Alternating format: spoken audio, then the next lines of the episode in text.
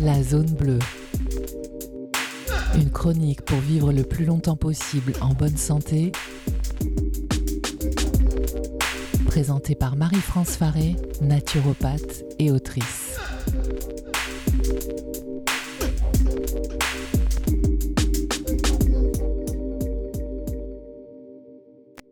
Bonjour à toutes et à tous. Dans cette chronique, je vous propose aujourd'hui de nous pencher sur les boissons de la longévité.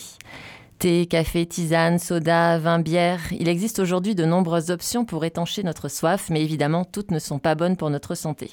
Aussi, que faut-il boire au quotidien pour vivre longtemps sans développer de maladies chroniques?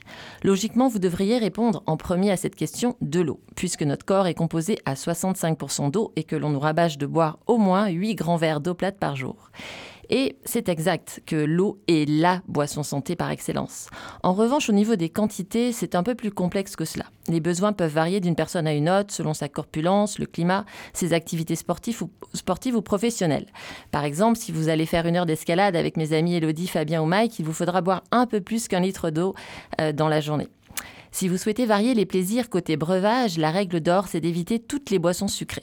Les sodas, dont je tairai le nom aujourd'hui, et les jus de fruits industriels vont générer des pics de glucose et d'insuline qui sont désastreux sur du moyen à long terme. Si vous en consommez beaucoup, vous tracez une autoroute vers le diabète de type 2. Même chose concernant toutes les boissons alcoolisées, le vin ou la bière doivent être consommés avec modération et choisissez-les sans pesticides. Une étude parue en 2018 dans la revue scientifique The Lancet et portant sur 195 pays a démontré que boire un verre de vin par jour est délétère pour la santé. Dans les zones bleues, on boit plutôt des boissons chaudes arrive en tête de la liste des tisanes à base de plantes fraîches ou sèches. Alors quand je dis plantes, je parle des feuilles, des fleurs, mais aussi des racines et écorces. Ces dernières sont souvent récoltées en pleine nature ou cultivées dans les jardins, comme la sauge, le thym, le gingembre ou la sarriette. Toutes ces plantes sont connues pour leurs propriétés médicinales.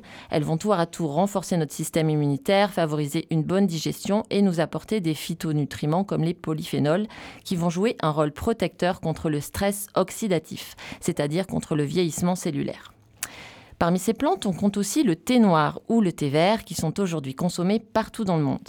Le thé vert est particulièrement intéressant, notamment le thé matcha, qui est consommé en grande quantité à Okinawa, archipel réputé pour ses centenaires.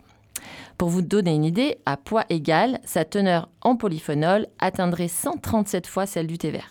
Cette teneur en antioxydants a des conséquences positives sur le stress, les risques d'accidents cardiovasculaires ou de cancer, mais aussi sur le déclin cognitif ou le diabète. Enfin, le café fait partie aussi des boissons chaudes consommées quotidiennement par certains habitants des zones bleues comme au Costa Rica ou en Sicile. S'il est vrai qu'il contient des antioxydants et quelques minéraux comme le potassium ou des vitamines, il n'en reste pas moins qu'il est considéré comme une drogue par certains médecins, puisque c'est un stimulant psychoactif qui va agir sur notre système nerveux central. Matthew Walter, professeur en neurosciences et psychologie et auteur du livre Pourquoi nous dormons, nous rappelle qu'un quart de la caféine ingurgitée à midi continue de circuler dans votre sang au bout de 12 heures.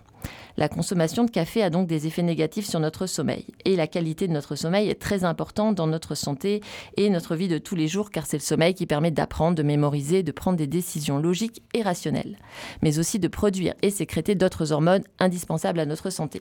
Je vous avais parlé dans une de mes premières chroniques de l'importance de créer des moments de partage, de convivialité avec des amis, comme boire un café.